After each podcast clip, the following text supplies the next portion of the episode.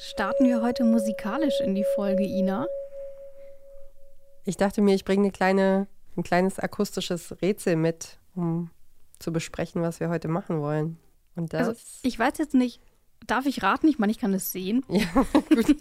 Aber ähm, ja, ihr könnt ja mal ganz kurz darüber nachdenken, was das gewesen sein könnte. Und wir verraten es jetzt gleich. Nach dem Intro. Willkommen zur Feinkost. Feinkost. Der Besser Essen Podcast.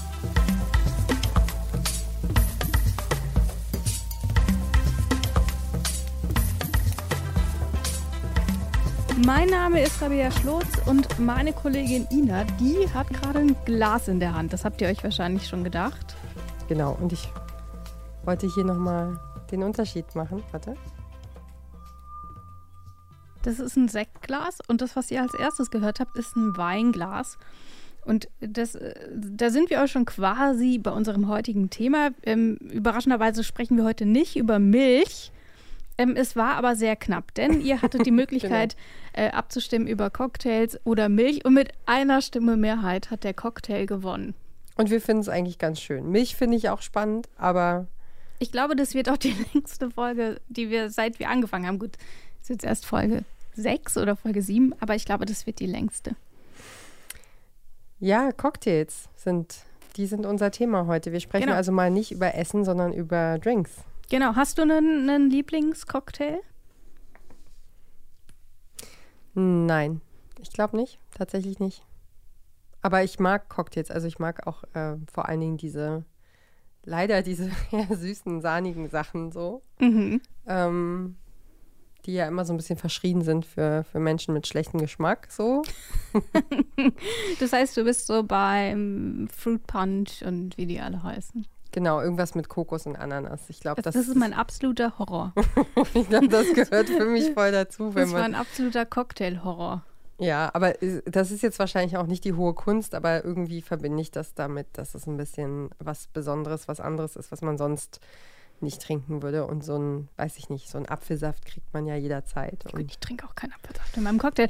Aber wie so häufig in der Feinkost ist es ja so, dass wir so einen Punkt haben, an dem wir uns unterscheiden. Ich bin nämlich eher so bei den Sours. Also ich trinke gerne Whisky Sour, äh, Gin Fizz und sowas in der Richtung. Aber wir haben eine Gemeinsamkeit, denn wir haben beide schon in der Gastro gearbeitet und haben Cocktails zubereitet. Ja, haben so wir. Nämlich. Also ich habe eher gekellnert als äh, Cocktails gemixt, aber das musste ich auch ab und zu. Also ja, und ähm, das war, also bei mir hat es echt ganz früh angefangen, so mit dem Cocktails machen, äh, weil ich nämlich so als im Übergang äh, von der Teenagerzeit äh, zum Erwachsenwerden dann irgendwie diesen Fable entwickelt habe äh, und wollte unbedingt Cocktails machen. Und dann habe ich zum Geburtstag irgendwie diese ganze Ausstattung äh, geschenkt bekommen und meine, meine, Was man halt so kriegt als Teenager. Ja, ich glaube, es war zum 18. tatsächlich. Okay. Und meine Familie musste dann so ein bisschen drunter leiden, weil ich ständig irgendwie Cocktails machen wollte und uns das Zeug unterm Hintern weggeschimmelt ist.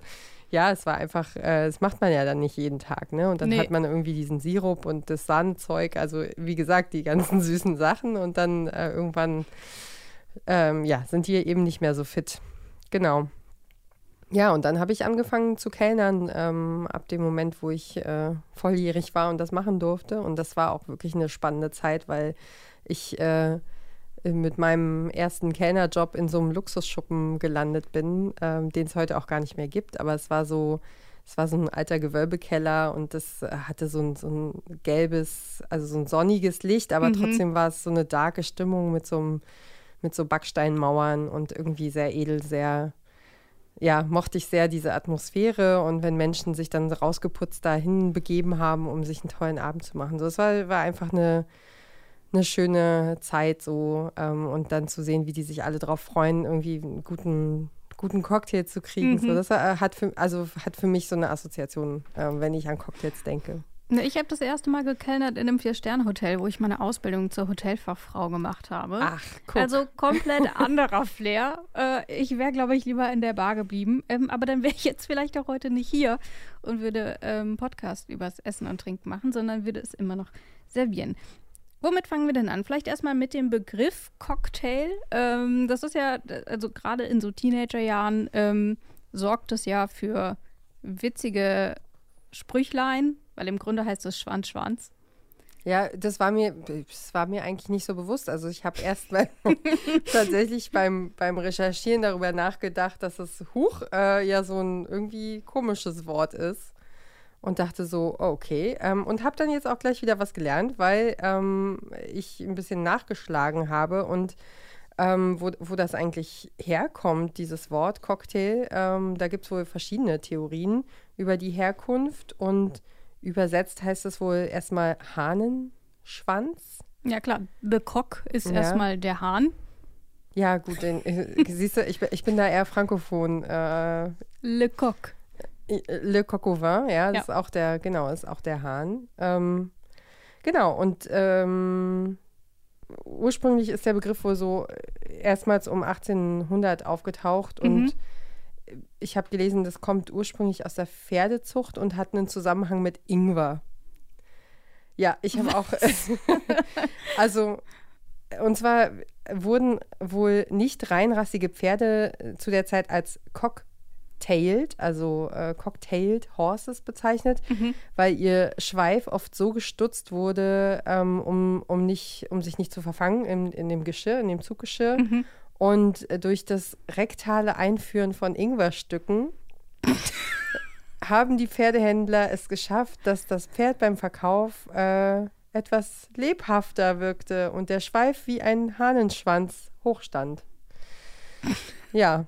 Mm, lecker, lass das mal trinken. Ja, genau. Und weil, weil die aufmunternde Wirkung von Ingwer im Hintern offenbar ähm, ähnliche Assoziationen zum Cocktailtrinken hervorgerufen hat, heißt das Ding Cocktail. Und was ich auch gelesen habe, ist, dass sich das extrem durchgesetzt hat. Ich habe hier nämlich eine lange Liste von, von Ländern. Die ist und eine Seite lang. Genau. Kurz zur Erklärung. Und tatsächlich gibt es wirklich nur, nur im Isländischen hat die sächliche Form dann einen anderen Begriff, aber sonst heißt es überall Cocktail. Also in verschiedenen Aussprachen. Das ist insofern ganz interessant, weil wenn man sich mal den Ursprung des Cocktails anschaut, der hat tatsächlich gar nicht viel mit, mit so einem lebhaften, mit so einem Ingwer im Pferdehintern Gefühl zu tun.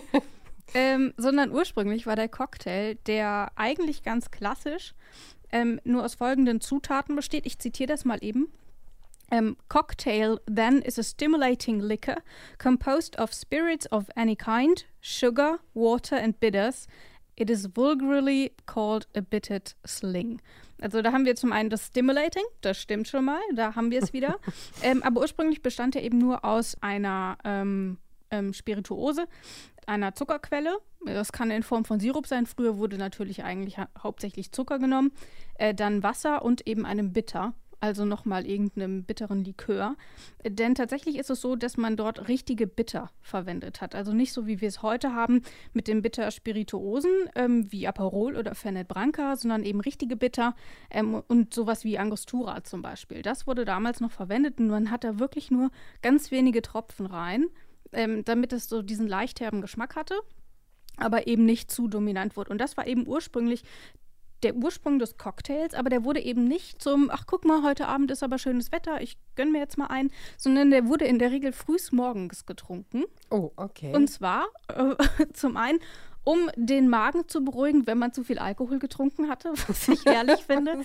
Aber tatsächlich auch einfach der klassische Magenbitter, einfach um den Magen zu beruhigen ähm, um ähm, dort einfach nochmal so, dadurch, dass auch viel Kräuterliköre und so verwendet wurden, hat man gedacht, das hilft irgendwie so dem Magen. Heute wissen wir, Alkohol lähmt die Verdauung eher, also sonderlich hilfreich war es dann wahrscheinlich nicht. Aber so wurde es eben tatsächlich ähm, frühs getrunken und hat sich dann eben so erst später hin entwickelt ähm, zu, den, äh, zu diesem abendlichen Getränk. Also heute trinken wir Cocktails Außer vielleicht irgendwie mal zum Sektfrühstück, ja eher selten. Und das Ganze ist eben auch im 19. Jahrhundert entstanden, also auch gleichzeitig mit dem Namen, der dazu entwickelt wurde. Das hast du ja eben schon erklärt. Und ich habe mir mal eines der ältesten und wichtigsten Cocktail Mixbücher, ein Kochbuch ist es ja in dem Fall nicht. Ich habe mir das mal für sagenhafte drei Euro gekauft Wow. Äh, ähm, das heißt nämlich How to Mix Drinks or The Bon Vivant's Companion von Jerry Thomas. Das ist aus dem Jahr 1862. Ähm, und dort stehen hunderte Drinks drin. Sowas wie Rum Flip oder, also die sind sortiert nach den Cocktailarten, auf die wir gleich noch eingehen werden. Ähm, und da sind super viele Sachen drin, von denen ich noch nie in meinem Leben gehört habe. Sleeper, was haben wir hier noch? Ähm, Tom and Jerry mhm. ist auch ein Cocktail. Ähm, von daher, wenn man sich das mal angucken will, ähm, kann ich auf jeden Fall empfehlen, kann man auf Amazon für, wie gesagt, 3 Euro als Kindle-Version kaufen. Und das fand ich insofern ganz cool. Also zum einen, weil es halt so in diesem Altenglischen geschrieben wurde und so erklärt wurde, was ist das ähm, und was wird dort gemixt. Und auch einfach, weil man damals natürlich noch ein bisschen andere Zutaten verwendet hat, als wir es heute tun. Es gibt aber auch Zutaten, die sind gleich geblieben. Zum Beispiel Curacao gab es auch damals schon. Mhm. Ähm, also dieses, äh, dieser giftblaue Zuckerlikör fast schon, ähm, der, finde ich, super modern aussieht mhm. und super bappig schmeckt. Aber auch den hat man damals zum Beispiel schon im Brandy Chaparral verwendet. Ähm, von cool. daher auf jeden Fall ähm, ziemlich coole Sache. Und was ich in dem Kontext auch noch gelernt habe, ist, dass der Old Fashioned wahrscheinlich gar nicht der älteste Cocktail ist. Das denkt man ja immer, ne? Ja. Weißt stimmt. du, was tatsächlich der älteste ist? Nö. Das ist der sogenannte Sazerac. Ähm, der ist im Grunde auch wie ein Old Fashioned, aber hat, wird ein bisschen anders zubereitet und ist wahrscheinlich sogar noch älter als der Old Fashioned. Mhm. Das heißt, wenn wir das mal machen wollen, ähm, den Sazerac, tatsächlich schmeckt dir, hast du schon mal ein Old Fashioned getrunken? Ich glaube nicht. Ich glaube, ich habe schon mal einen gemacht, mhm. denke ich. Ich habe schon mal einen getrunken. Das ist tatsächlich nicht meins. Deswegen gehe ich davon aus, dass mir ein Sazerac auch nicht schmeckt. Mhm. Ähm, aber wir verlinken natürlich auf jeden Fall ein Rezept des ursprünglichen Sazeracs, der heute fast nicht mehr getrunken wird. Aber das soll der erste Cocktail gewesen sein. Und da sieht man ja auch schon an den Zutaten, die ich vorhin genannt habe. Heute ist der Cocktailbegriff sehr viel, sehr, sehr viel weiter gefasst als damals noch, als er entstanden ist. Du hast eben schon äh, die, die, diese fruchtigen Sachen genannt. Naja, und ich glaube, es ist ja auch sehr viel ähm, äh, die Deko, das Ambiente, ja. ne, was wir gerade besprochen haben, wie, wie ein Raum wirkt und ob da jetzt irgendwie ein Schirmchen drauf ist oder eher irgendwie äh, Glasequipment oder was sie dann verwenden, welche Strohhalme oder wie auch immer. Also da ist ja, glaube ich, auch einfach viel Bromborium, äh, was da drumherum gemacht werden soll. Und deswegen, ich, also das ist schon ein bisschen absurd, dass eigentlich so was Schädliches wie Alkohol und Cocktails sind ja, wir werden später noch auf die alkoholfreien Cocktails eingehen, aber dass sowas wie Alkohol plötzlich so mit Lebensstil, Stil, Eleganz verbunden wird, je nachdem, welche Cocktails man auch äh, bestellt. Es gibt ja manche Cocktails, ähm, die haben einfach so diesen edlen Charakter, ein Martini zum Beispiel oder eben ein Old Fashioned. Da denkt man immer sofort, oho, die Person versteht wohl was vom Trinken. äh, deswegen, das finde ich irgendwie eine interessante ähm, Entwicklung, eben gerade wenn man sich überlegt, dass die Leute das früher noch in ihrem Morgenmantel um sieben sich hinter die Binde gekippt haben. Das ist irgendwie nicht so stilvoll. Ja, aber gut, da hängt natürlich auch einfach eine ganze, also eine ganze Industrie dahinter. Ne? Und natürlich auch viel Popkultur. Ja. Wir haben vorhin schon über deinen liebsten Cocktail gesprochen. Du hast gesagt, du bist ja eher so in der fruchtigen ähm, Seite. Das sind ja zum einen ähm, die Batidas. Ja, genau. Die sind, genau, das sind so Pina Colada, die sind so fruchtig tropisch. Ähm, und gleichzeitig haben wir auch noch die Tikis, die sind immer auch so fruchtige Cocktails, auch so karibische Cocktails, aber auf Rumbasis. Und entstanden sind die, und das fand ich eine lustige Geschichte, nach der Prohibition als super viel Rum übrig war und alle ihren Rum endlich wieder exportieren konnten, da dachte man, okay, was machen wir jetzt mit dem super viel Rum? Tikis. Und das ist bis heute so geblieben. Habe ich auch noch nicht gewusst. Hm. Ja, und wenn man jetzt an diese ganzen Schnicki-Schirmchen-Sachen denkt, also da fällt mir als erstes was ein, was ich ganz lange nicht gesehen hatte und neulich im Restaurant, da wusste ich schon, dass wir eine Cocktailfolge machen. Auf dem Teller liegt als Dekoration beim Dessert eine Cocktailkirsche. Cocktailkirsche. Die hat man da früher auch immer so auf Eis drauf gemacht, oder? Ist das, ja, das diese, diese glasig roten? Genau, gefühlt sind die ja überall gewesen. Und äh, ja. also es, äh, es gab eine Zeit, da waren Cocktailkirschen offensichtlich total im Trend. Und ich habe das dann mal gegoogelt äh, und die allererste Frage, die auf Google auftaucht, ist, ist die Cocktailkirsche eine echte Kirsche, weil sie eben so künstlich aussieht. Und schmeckt. Ja, das auch, genau. Und ich dachte, vielleicht interessiert euch die Antwort oder dich auch. Ähm, Mich auf jeden Fall. Was würdest du tippen? Ich finde, wenn du schon so fragst, dann kann die Antwort im Grunde nur Nein sein. aber weil ich immer schon dachte, dass die Cocktailkirsche einfach eine in Zucker eingelegte Kirsche ist, bleibe ich dabei. Ich sage, es ist eine echte Kirsche. Damit bist du auf jeden Fall auf der richtigen Seite. Äh, sie ist nämlich, also sie ist eine echte Kirsche, die entsteint worden ist vorher. Mhm. Und dann wird sie mit Maltose-Sirup, also mit Malzzucker eingelegt. Jedenfalls wird sie, also verliert sie den, den Kirschgeschmack dadurch und, und ihre Farbe. Und nach diesem Kandieren mhm äh, wird sie dann nochmal mit Farb- und Konservierungsstoffen behandelt, äh, was irgendwie super, super Spaß macht. also wenn man sich das jetzt einfach mal vorstellt, dass äh, gewisse Familienmitglieder sowas auch in den Mund stecken. Also ja, typische grellrote Farbe und äh, dass sie zugleich aber irgendwie so ein bisschen durchsichtig wirkt sie. Und äh, sie ist eine echte Kirsche, aber äh, offensichtlich stark entfremdet von ihrem Naturell. Wie so vieles auf Cocktail. In, in, welchem Kontext hattest du das auf dem Dessert? Also wozu kann man das heute noch essen? Wie gesagt, ich habe es auch ewig nicht gesehen. Wir waren bei einem, äh, in einem vietnamesischen Restaurant und da okay. gab es so Mochi-Kuchen äh, mhm. aus, aus, äh, ähm, aus Bohnen. Ja. Und da lag das am Rand und ich dachte, guck, da ist sie, die Cocktailkirsche. Aber tatsächlich in einem Cocktail habe ich sie ewig nicht. Also früher war die ja dann immer auf so einem Spießlein. Ja, ich muss zugeben, ich war auch sehr, sehr lange nicht mehr Cocktails trinken. Also deswegen ähm, ist das jetzt, glaube ich, nicht repräsentativ, wenn ich sage, ich habe lange keine Cocktailkirschen gesehen. Okay, ähm, vielleicht, ja. wenn ihr vor kurzem mal wieder einen Cocktail hattet, wo so eine Cocktailkirsche, so, weißt du noch, diese, diese plastikfarbenen, oder nein, diese plastikartigen bunten ähm, so, so Spießer. Die, die hatten so Schwertformen und alles Mögliche. Und damit konnte man die immer aufpieksen. Ja, das war ja auch, das war ja auch das Lebenshighlight äh, unserer Kinderjahre, als wir dann endlich solche Spieße hatten aus dem Westen ja. oder so. Ja gut, ich komme aus dem Westen, ich habe ja. das nicht anders. Aber also das wird wahrscheinlich auch ein Zusammenhang sein. Also ich weiß, dass solche solche Spießsachen, die wurden, also wenn man die vor, vor der Wende schon hatte, das kann ich nicht einschätzen, ob das, äh, wann, zu welcher Zeit das war, aber es wurde auf jeden Fall aufgehoben und geputzt und dann wurde es wieder, ne, also da wurde, äh, wurden die Käsespieße, ähm, weiß ich noch genau, welche Form die hatten und welche Farben und so. Also es wurde alles ja. äh, gehütet wie der Augapfel.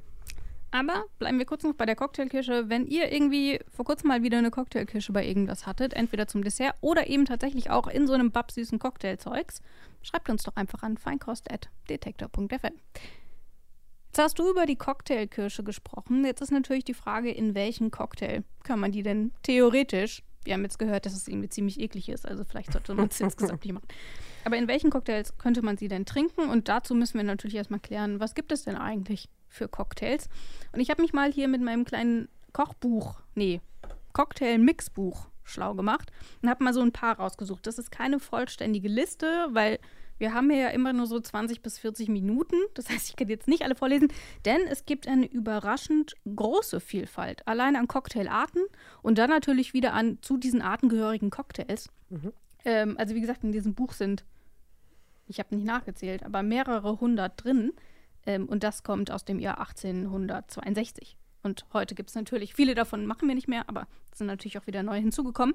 Ähm, und zum einen haben wir die Juleps und Smashes. Und das sind tatsächlich relativ traditionelle Sachen. Also Mint Julep ähm, ist der bekannteste Julep wahrscheinlich. Und tatsächlich ist es auch so, dass die Minze dort eine der dominierenden Zutaten ist. Das heißt, mhm. in allen Juleps spielt irgendwie Minze und auch in allen Smashes spielt Minze irgendwie eine Rolle. Das ist so deren Hauptcharakterisierung. Dann haben wir die Mules, die sind quasi wie Juleps, nur spielt dort Ingwer die dominierende Rolle.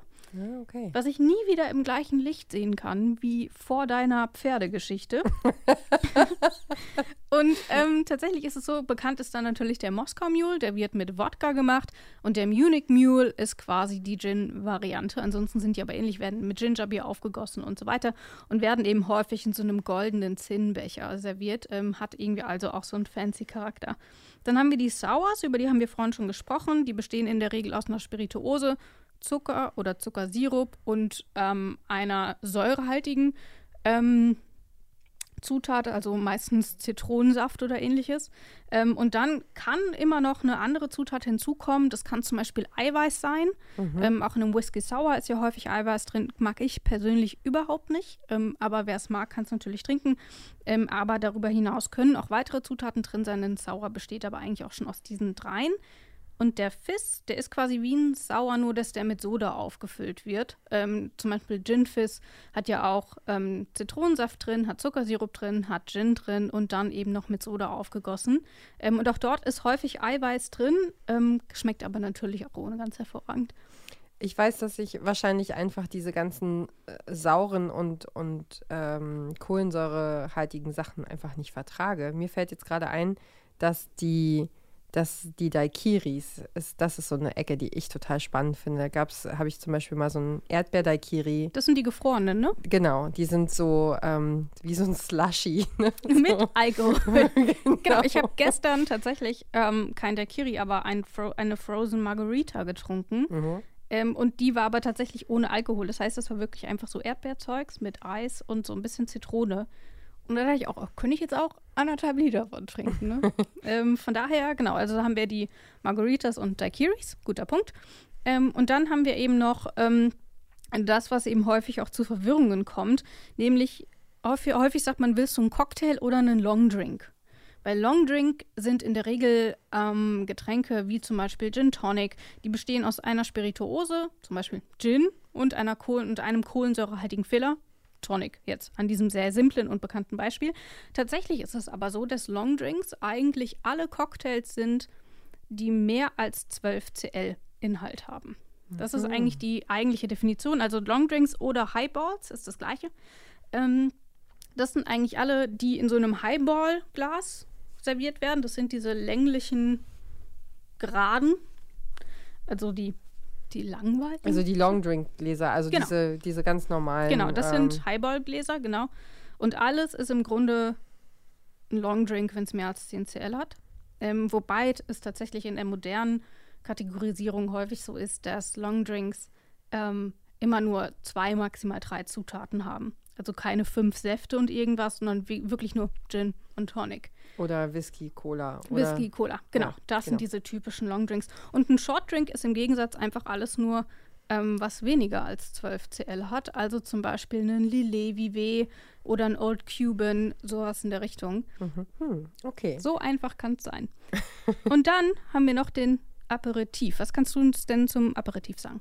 Ja, das habe ich dir mitgebracht, weil ich dachte so, ähm, das, das ist so was, woran, was ich auch wirklich erlebt habe. Äh, ich habe ja ein paar Monate immer so, also im Auslandsstudium und so, mhm. in Frankreich gelebt und habe das tatsächlich erlebt, dass der Aperitif eingenommen wurde und das tatsächlich zur, zur Esskultur dazu gehört, äh, erstmal vorher einen zu trinken und dann, und dann erst zum Essen überzugehen. Und ähm, das ist sozusagen naja, das flüssige Pendant zum, zum, zu unserem Gruß aus der Küche, zum Amuse-Bouche oder Amuse-Gueule, sagt man ja. Mhm.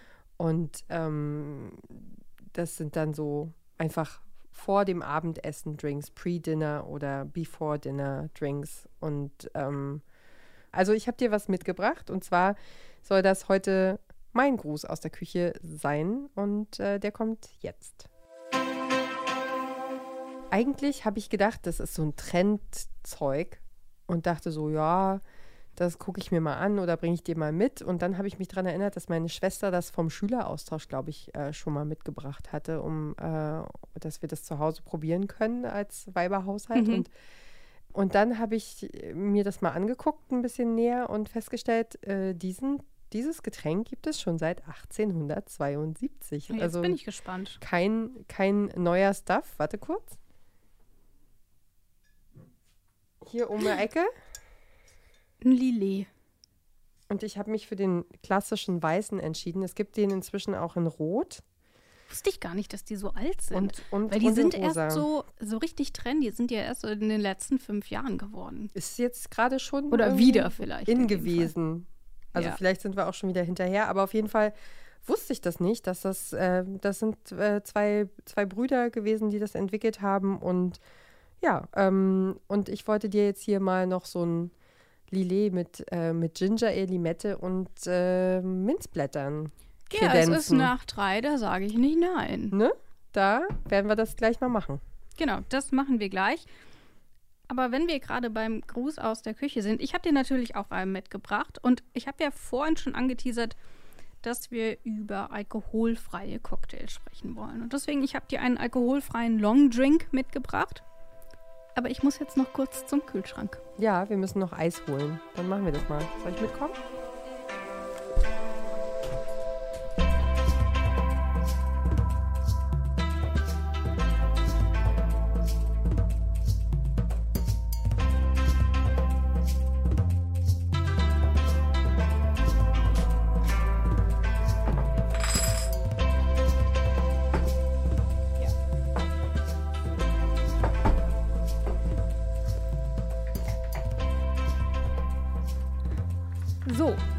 Wir sind zurück. Und haben viele Gläser mit Eis gefüllt. Genau. Und ich habe dir erstmal eine Flasche Wasser mitgebracht. Bitteschön, dein alkoholfreier Cocktail. Das ist aber natürlich nicht alles, denn ich habe dir ähm, Crodino mitgebracht. Das ist tatsächlich auch ein Aperitivgetränk, aber ein nicht alkoholisches Aperitivgetränk. Ähm, und das gibt es in zwei Varianten, einmal in hell und einmal in rot. Also hier ist, ist jetzt blond. Und es ist eine italienische Kräuterlimonade. Und die gießt man ähm, mit Wasser auf und macht noch eine ähm, Orangenscheibe dazu. Mhm. Und dann hast du quasi quasi sowas wie ein Aperol Spritz, aber eben also ein bisschen herber ähm, und super erfrischend, ähm, aber eben alkoholfrei. Mhm. Ähm, ist auf jeden Fall die Entdeckung des Jahres für mich, weil ich aktuell auch keinen Alkohol trinke und das ist tatsächlich eine super Alternative. Es ist super lecker und ich schenke dir das jetzt einfach mal ein. Und ich glaube, ich möchte sofort auch die Flasche behalten. Die äh, ich süß, ich ne? sehe da schon eine so eine kleine Blumenvase bei mir zu Hause. Oh, und das äh, ist auch wirklich so knallbonbon-orange äh, beim Es sieht Eingießen. wirklich so aus wie so Aperol halt, ne? Ja, So, die Orange habe ich jetzt im sie füllt es vorne, mit Wasser auf. vorne liegen lassen und, Und jetzt musst du mal so ein sprudelt. bisschen umrühren. Ah, wir haben nichts zum Umrühren mitgenommen, ne? Doch. Hast du? Das ist sehr hübsch. So. Der war ja sauber. Ja. Äh, achso, ich mache mir auch noch einen. Ist nämlich super lecker. Also, was ich hier mitgebracht habe, wie gesagt, ist ein Lillet Blanc. Ähm, der enthält kandierte Orangen, Honig, Kiefernharz und exotische Früchte. Äh, daraus wird Lillet gemacht. Ist also ein, ein französischer Aperitif. Ich habe dir eine Version ausgesucht. Das ist die der Lillet Bac, heißt der. Lillet Back. Also die kombinieren irgendwie Deut äh, Französisch und Englisch. Okay. Dafür, dafür kann ich jetzt nichts, dass der nicht, nicht so schön heißt, wie er aussieht. Und ähm, das ist ein, ein Lillet-Getränk mit äh, Ginger Ale und Lim einem Spritzer Limettensaft und genau, Eiswürfeln und ein bisschen, bisschen Minze. So, also warte mal, jetzt habe ich hier 2 CL Oh, und sie hat einen Messbecher ja, mitgebracht. das ist das Einzige, was übrig geblieben ist von meinem Fable für Drinks. Jetzt ich habe auch noch einen Shaker dabei. Den brauchen wir jetzt aber heute gar nicht. Ähm, aber während du da vielleicht direkt einschenkst, ähm, was kannst du denn aus deiner, Perspe äh, aus deiner Expertise sagen? Was brauche ich denn zu Hause für ein Equipment, um mir auch hin und wieder mal einen leckeren Cocktail zu machen? Ich fand, das Wichtigste ist, ähm, wenn man so, wenn man so mm, Mojito-Sachen und solche Sachen mag, also hier, mm, ich komme gerade nicht auf den Namen. Ein Stößel. Nee. Ja? Wie heißt denn der Cocktail dazu? Nicht nur Mojito, sondern es gibt noch den anderen. Caipirinha. Den Caipirinha, genau. Wenn man Mojito und Caipirinha mag, dann, ähm, dann braucht man auf jeden Fall einen Stößel, Hm. einen ordentlichen. Ähm, und ansonsten glaube ich, was um Eis Zu zu, crushen. zu crushen und Ja. sonst nichts. Da bin ich tatsächlich bei dir. Also ähm, ich habe mir mal so ein bisschen angeguckt, was es alles gibt. Natürlich eher so im professionellen Bereich. Da ist natürlich ähm, das kleine Eimerchen für Eis. Dann brauchst du natürlich auch eine Eiszange dazu. Ähm, dann hast du ein kleines Sieb. Dann hast du ähm, die so einen coolen Messbecher, wie du jetzt hast, mit äh, 2cl und 4cl, was ich aber zu Hause einfach mit einem Shotglas zum Beispiel mache. Ähm, und ansonsten, wie gesagt, ein Shaker finde ich noch super hilfreich falls man eben sich doch mal auch was mixen will. Und da sind wir auch schon so ein bisschen beim Martini. Oh, der sieht super lecker aus. Ist schon und riecht auch sehr gut. Willst du mal riechen? Ja. Oh, der riecht super gut. Voll gut. Den geben wir gleich unserem Kollegen Lars. Der hat heute nämlich seinen ersten Tag als CVD. Ja. So, aber wir geben ihn ihm warm. Weil wir müssen jetzt noch fertig produzieren. Genau, Stichwort Martini. Denn eigentlich wollte ich dir einen Martini mitbringen. Ähm, ich hatte schon einen Gin gekauft und ich habe auch meinen äh, Wermut von zu Hause mitgenommen. Und dann habe ich aber noch was gefunden, weil ich habe ja gesagt, ich bringe alkoholfrei mit. Ich habe nämlich diesen alkoholfreien Gin gefunden. Ich würde aber davon abraten. Ich habe ihn gestern mal gekostet. Es ist tatsächlich nicht meins. Da bleibe ich hier lieber bei meinem Crodino. Prost. Mhm. Mm. Aber tatsächlich ist es so, ich liebe Martinis. Am liebsten mit Gin, also keinen Wodka-Tini, sondern wirklich einen klassischen Martini. Und der ist ja, oder der, das ist ja eins der stilvolleren Getränke, was sicherlich auch so ein bisschen James Bond geschuldet ist. Und wir alle wissen ja, wie trinkt James Bond seinen Martini? Geschüttelt, nicht gerührt natürlich. Aber klassisch rührt man den Martini. Und er wollte damit so ein bisschen Konventionen brechen, ähm, hieß es dann, weil eigentlich ist es unfassbar dumm, sich den Martini zu schütteln. Und ich erkläre dir jetzt mit so einem kleinen Bio-Experiment, warum. Nämlich ist es so, dass ähm, der Martini bzw. der Alkohol aus zwei Molekülarten besteht. Einmal sehr, sehr schweren Molekülen, nämlich den Geschmacksmolekülen und den Alkoholmolekülen, die in der Regel relativ leicht sind. Und wenn ich das schüttel, jeder kennt es, schwer geht nach oben, leicht geht nach unten ähm, oder groß und klein äh, in dem Fall. Und ähm, das heißt, ich schüttel mir, wenn ich das mache, den ganzen Geschmack nach oben und den ganzen Alkohol nach unten. Ähm, das heißt, ich habe keine gleichmäßige Verteilung innerhalb dieses Martinis. Was für James Bond sicherlich ganz praktisch ist, weil der immer nur einen Schluck nehmen kann und sofort muss er irgendwie wieder Leute töten. Ah. Ähm, aber für alle anderen ist es tatsächlich gar nicht so gut. Und was tatsächlich beim äh, James Bond Martini noch falsch ist, also zum einen er nimmt Wodka, klassisch ist er aber mit Gin. Und er macht sich auch noch rein, ich habe mir das mal nachguckt, er nimmt nämlich Gin und Wodka, so rum ist es richtig. Mhm. Und er macht auch noch einen China Lillet rein. Das ist auch wieder hier vom, von Lillet. Wird aber heute nicht mehr produziert. Ist sowas wie Martini Bianco. Und dann macht er auch noch Zitronenzeste rein. Ähm, und später nennt er den ja auch den Vespa Martini. Und unter dem Namen wird er auch heute verkauft. Das ist dann nämlich eben mit dieser Zitronenzeste, mit Lillet, mit Gin und Wodka. Das ist der klassische James Bond Martini. Mhm. Aber ganz klassisch geht der Martini natürlich mit Gin und Wermut. Also in der Regel der meistverkaufte ist der Martini. Ähm, und dort gibt es eben ganz unterschiedliche Formen von, wie ist das Verhältnis mit Eis oder ohne Olive oder Zwiebel oder Zitronenzeste und so weiter. Da kann man ganz viel machen. Auch hier ähm, verlinken wir auf jeden Fall nochmal ganz unterschiedliche Rezepte für mein Lieblingsdrink, den Martini. Und wie gesagt, ich wollte ihn dir mit dem alkoholfreien Gin machen und dann ähm, hätte ich dir halt quasi richtigen Wermut reingetan, weil ich keinen alkoholfreien Wermut gefunden habe. Aber nachdem ich den pur probiert habe, habe ich es gelassen. okay. Das also zu Martinis genau. und auch wir, dem wir nennen da jetzt auch keine, keine Namen. So, also das tut uns auch leid. Also wir haben äh, diese Flasche, die wir jetzt äh, ständig besprochen haben, die haben wir im Supermarkt, habe ich die gekauft von meinem Genau, wir bezahlen das alles Geld. selber und nehmen das mit nur, nach Hause. Genau, einfach nur die Lust am, am Ausprobieren, die uns dahin geführt hat, wo wir gelandet sind. Genau. So ist es. Und damit sind wir am Ende. Oder haben wir noch irgendwas über Cocktails, worüber wir noch nicht gesprochen haben? Nüchtern betrachtet? Nein. Nein, aber es, äh, also es ist auf jeden Fall eine spannende Welt und da gibt es ja auch, glaube ich, richtig so Weltmeisterschaften und äh, Leute, die sich wahnsinnig viel einfallen lassen. Das ist die eine ganzes, Kunst für sich, ne? Ihr ganzes Leben danach ausrichten, die genau ja. gucken, also wie Wassersommeliers und Weinsommeliers, äh, die genau wissen, was passt wozu und wie viel brauche ich wovon. Und das ist schon, also ist schon auch spannend. Und gerade Barkultur wird ja auch immer beliebter, dass man sich halt nicht einfach in irgendeine Kaschemme setzt, sondern wirklich in eine schicke Bar mit Tresen, mit äh, Hochtischen ähm, und so weiter.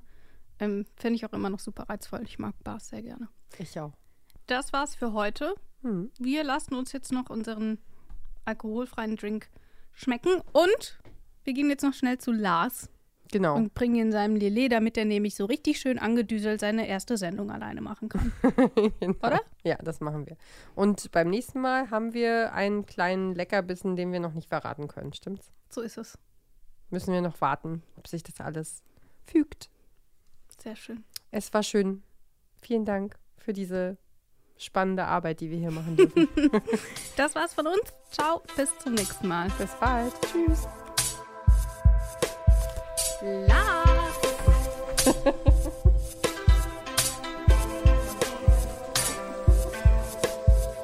Feinkost. Der Besser Essen Podcast.